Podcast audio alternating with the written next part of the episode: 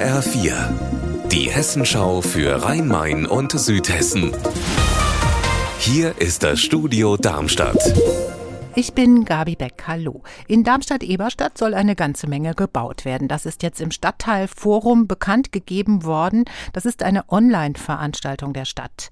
Dabei ging es auch um das Freizeitbad und zwar das Mühltalbad. Das soll nämlich saniert werden, aber es gibt Verzögerungen. Petra Demand.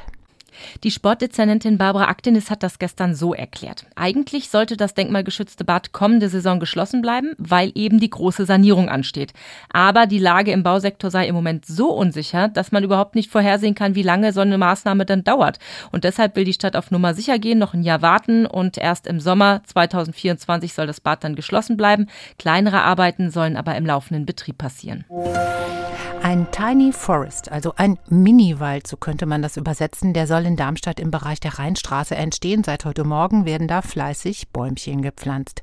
Mike Markloff wie die Stadt mitteilt, werden die Bäume auf knapp 600 Quadratmetern gesetzt, um was für den Klimaschutz zu tun. Und die Stadt sucht nach Helfern, und zwar beim Pflanzen.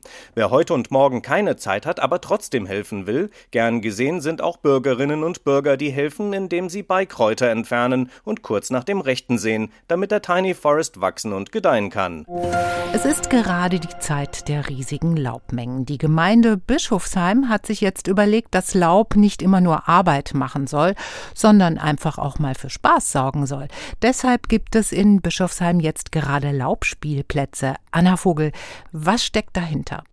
Das Prinzip ist ganz einfach. Es gibt hier in Bischofsheim zwei riesige Laubhaufen, die sind mehrere Meter lang und gehen mir so bis zum Oberschenkel.